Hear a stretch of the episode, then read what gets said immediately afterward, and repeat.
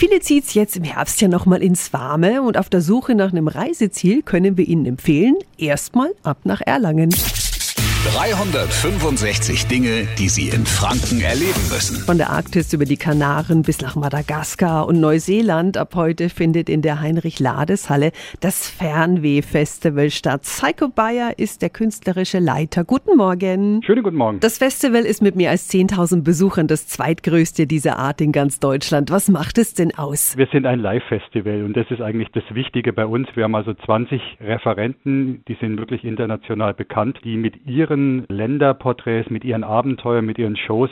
Auf der Bühne stehen hinter ihnen eine riesengroße 13 Meter Leinwand und die präsentieren ihre Bilder, ihre Geschichten, ihre Abenteuer. Und parallel zu diesen tollen Vorträgen gibt es auch verschiedene Seminare. Um was geht's da? Die Seminare gehen bei uns sehr stark in Richtung Fotografie, Fotografie in der blauen Stunde. Wie bearbeite ich meine Bilder richtig? Wie stelle ich mir selber so eine Multivision zusammen? da haben wir ziemlich coole Experten eingeladen, die aus ganz Deutschland zu uns kommen. Dann ist parallel in der Heinrich Ladeshalle noch eine Fernwehmesse mit über 50 Ständen von heute bis Sonntag. Also können Sie sich neue Reiseinspirationen holen beim Erlanger Fernweh-Festival.